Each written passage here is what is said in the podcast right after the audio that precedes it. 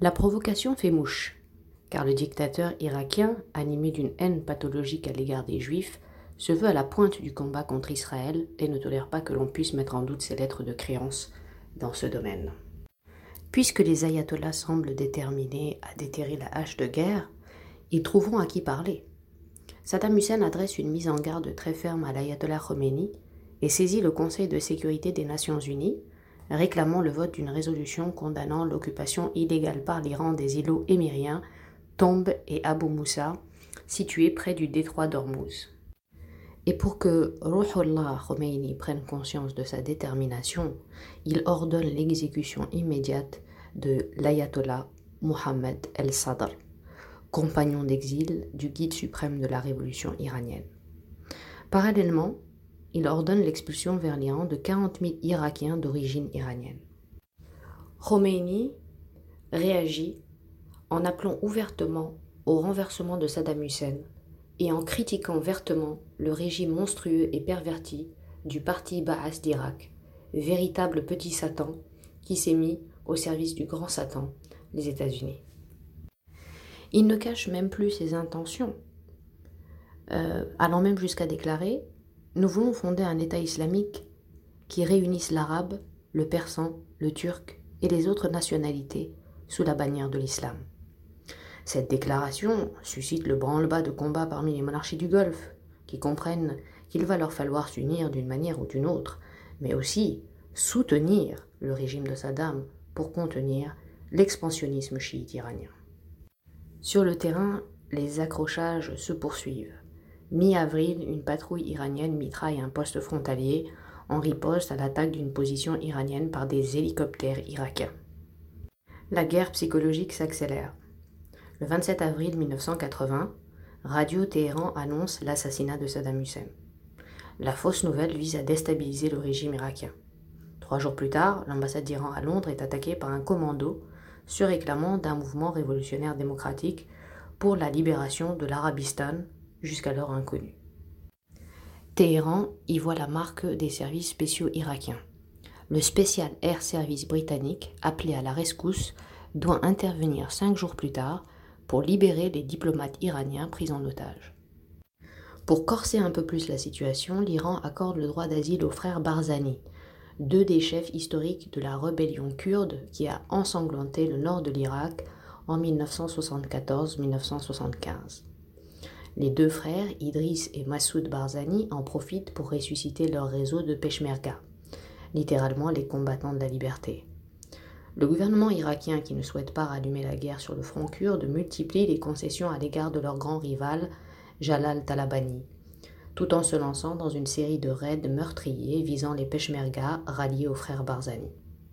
Jalal Talabani en profite pour asseoir son emprise sur les villes du Kurdistan irakien, notamment dans la région pétrolière de Kirkouk, laissant à ses rivaux le contrôle de la zone montagneuse frontalière. Il négocie l'entente suivante avec Saddam Hussein. En échange d'une plus grande autonomie régionale, ses partisans cessent de le harceler militairement. Le président irakien y trouve son compte puisqu'il divise la guérilla kurde et évite la constitution d'un front uni contre lui.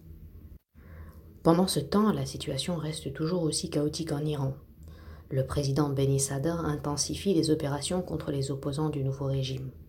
Il maintient les forces armées sous étroite surveillance, craignant un coup d'État non sans raison car le 4 juillet 1980, le général Oveissi, ancien chef de la garde impériale, déclare avec assurance pouvoir se rendre maître de Téhéran avant la fin de l'été.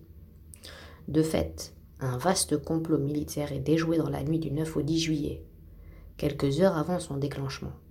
Ce coup d'État, orchestré depuis Paris par le général Oveissi et Chapour Bakhtiar, devait être déclenché sur la base aérienne de Nojeh, près de Hamadan, par les généraux Saïd Mahdioun et Ayat Mouhagegi.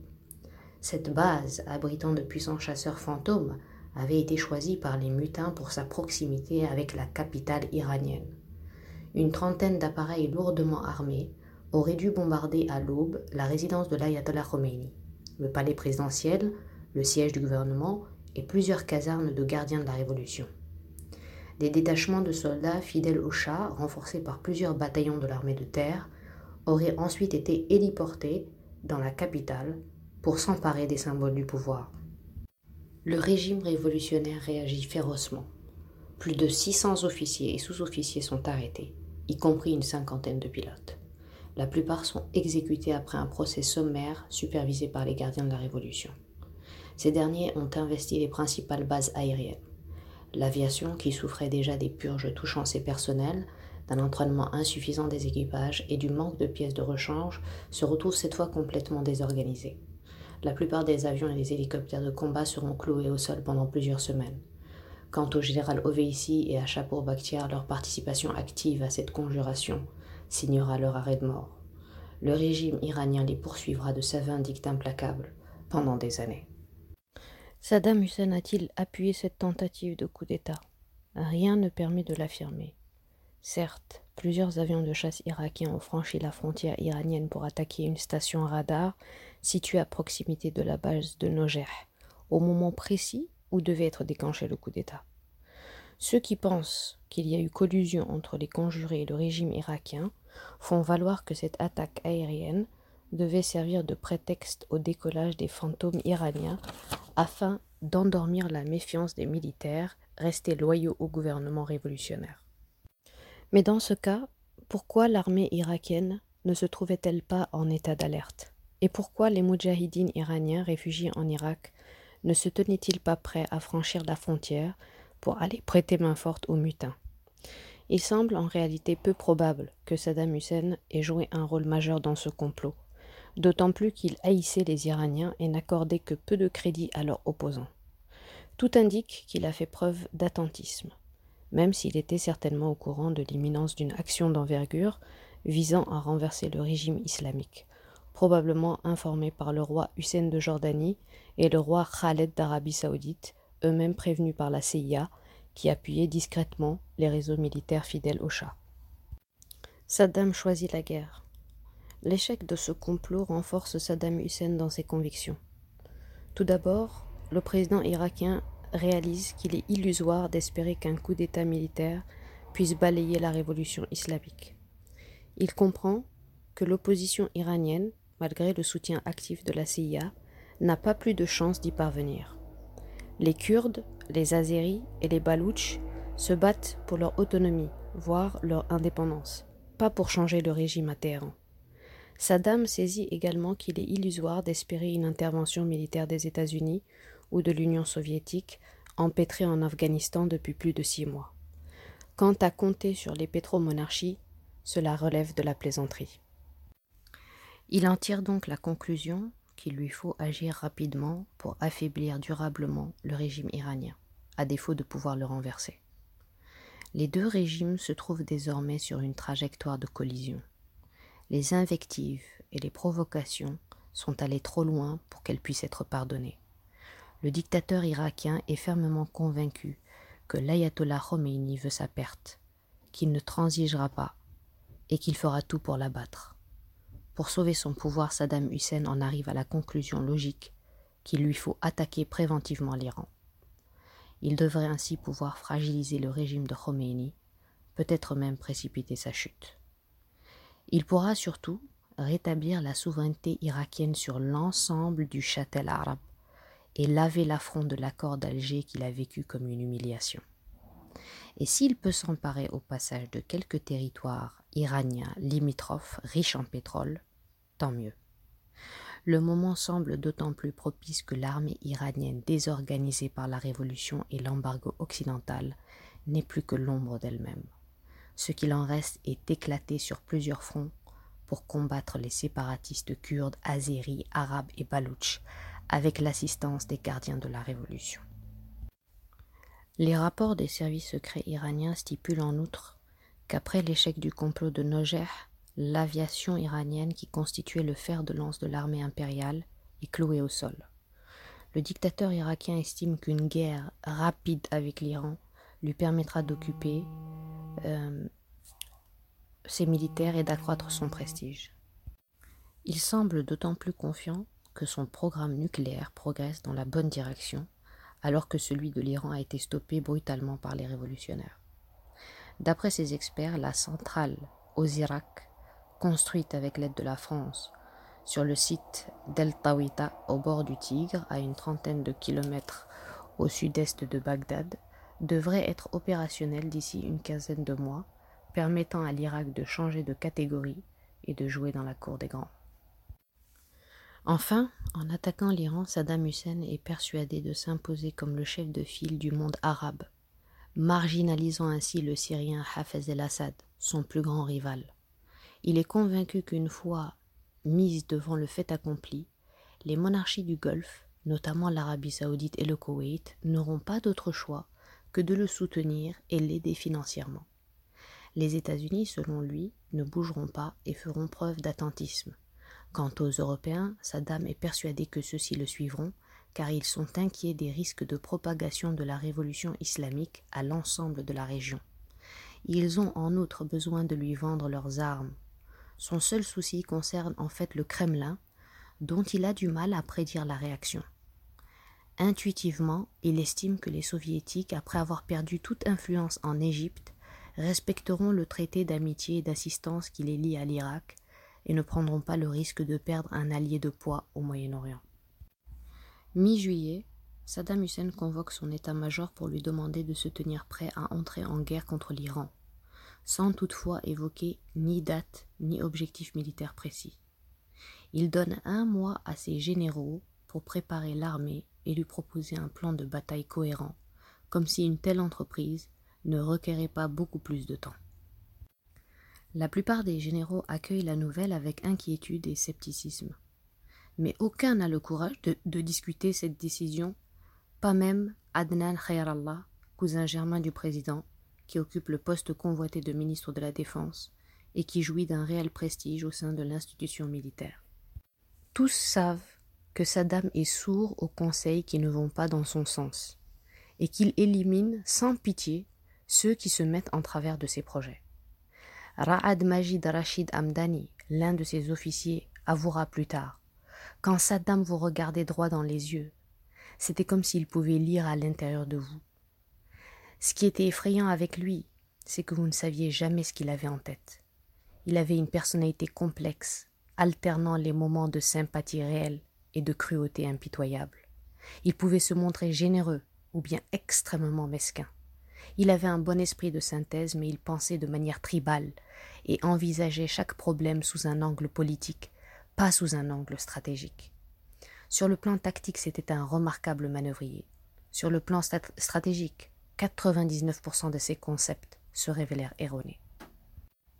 Personne n'ose donc prévenir le dictateur qu'il risque de se fourvoyer dans une entreprise incontrôlable, de peur de s'exposer à sa vindicte. Saddam, après avoir réussi à museler ses généraux, ne peut plus compter sur eux pour lui dire la vérité et l'empêcher de commettre une erreur. Car l'armée n'est pas vraiment prête pour la guerre. Les matériels sont certes en cours de modernisation, mais ils restent dans l'ensemble inférieurs à ceux dont dispose l'armée iranienne. L'entraînement laisse à désirer, la logistique ne suit pas, la motivation reste faible, les militaires irakiens seraient prêts à se battre pour défendre leur pays, pour faire le coup de feu contre les Kurdes ou pour envahir le Koweït, qu'ils considèrent comme faisant partie intégrante de l'Irak. Mais agresser l'Iran, c'est une toute autre affaire. Sans enthousiasme, l'état-major euh, irakien se lance donc dans le plus grand secret dans la préparation d'une offensive militaire de grande ampleur. Tous savent que leur président ne tolérera aucune fuite et qu'un destin pour le moins funeste attendrait celui qui commettrait la moindre imprudence. Sûr de lui, Saddam Hussein s'exprime devant la presse, louant la lutte des peuples d'Iran contre le comportement réactionnaire et despotique des ayatollahs et les principes rétrogrades cachés sous le masque de la religion. Il salue tout particulièrement le peuple d'Arabistan, nom arabe désignant la province iranienne de Khuzistan, qui s'est soulevé contre la clique raciste de Téhéran. Pendant ce temps, la lutte pour le pouvoir continue de faire rage à Téhéran. L'ayatollah Khomeini poursuit sans relâche ses trois priorités consolider la révolution islamique, préparer la prise du pouvoir par le clergé et éviter que l'Iran ne retombe sous l'influence d'une puissance étrangère. Le clergé, emmené par les ayatollahs Beheshti et Montazeri, profite des divisions idéologiques qui affaiblissent le camp laïque pour renforcer ses positions et critiquer ouvertement le président Ben Sadr. Malgré le soutien du guide, celui-ci se voit reprocher son inaptitude à mater les révoltes qui déstabilisent les provinces du Khuzistan et du Kurdistan. Pour tenter de reprendre la main, Abul Hassan Ben Sadr, qui a rétabli le service militaire suspendu au lendemain de la Révolution, décide d'envoyer d'importants renforts dans ces deux provinces. Au sud, il dépêche la 92e division blindée, dont les cadres ont fait preuve de loyauté envers le régime, ainsi que deux bataillons de chars et trois bataillons de fantassins prélevés sur des brigades, assurant la garde des frontières orientales face à l'Afghanistan et au Pakistan. Il espère ainsi porter un coup décisif aux indépendantistes du Front populaire de libération d'Awaz, emmenés par Mohamed Taher Khanqani. Cet important contingent est appuyé par des unités locales de gardiens de la Révolution. Au nord, le président iranien déploie la 28e division mécanisée pour épauler la 64e division d'infanterie chargée de pourchasser les peshmergas du Parti démocratique du Kurdistan iranien. Au centre, près de Kermanshah, Ben met en alerte la 81e division blindée, la 84e brigade mécanisée et la première brigade d'aviation légère afin qu'elle puisse renforcer le front nord ou le front sud en fonction des circonstances. Toutes ces unités se retrouvent donc à proximité de la frontière irakienne et ce sont elles qui absorberont le choc de l'offensive irakienne quelques semaines plus tard. L'ambiance générale est d'autant plus délétère à Téhéran que le gouvernement iranien semble incapable de redresser la situation économique qui s'est effondrée depuis l'évacuation des techniciens occidentaux huit mois plus tôt. Personne ne semble imaginer qu'une guerre soit sur le point d'éclater avec l'Irak même si les accrochages se poursuivent pendant l'été. Ceci présente désormais un caractère routinier, endormant la méfiance des dirigeants iraniens. Les laïcs tentent d'avancer leurs pions et de limiter l'influence croissante du clergé, sans se préoccuper de ce qui se déroule en dehors du pays. Le 27 juillet 1980, l'empereur déchu Mohammed Reza Pahlavi s'éteint au Caire dans l'indifférence générale le président Anwar el-Sadat lui offre des funérailles grandioses, s'attirant un peu plus les foudres du régime iranien, qui voue désormais l'Égypte aux gémonies. L'ayatollah Khomeini perçoit quant à lui les risques grandissants de confrontation armée entre l'Iran et l'Irak, mais il ne les rejette pas, convaincu qu'en cas de guerre, la population chiite irakienne se soulèvera contre Saddam, ce qui précipitera sa chute.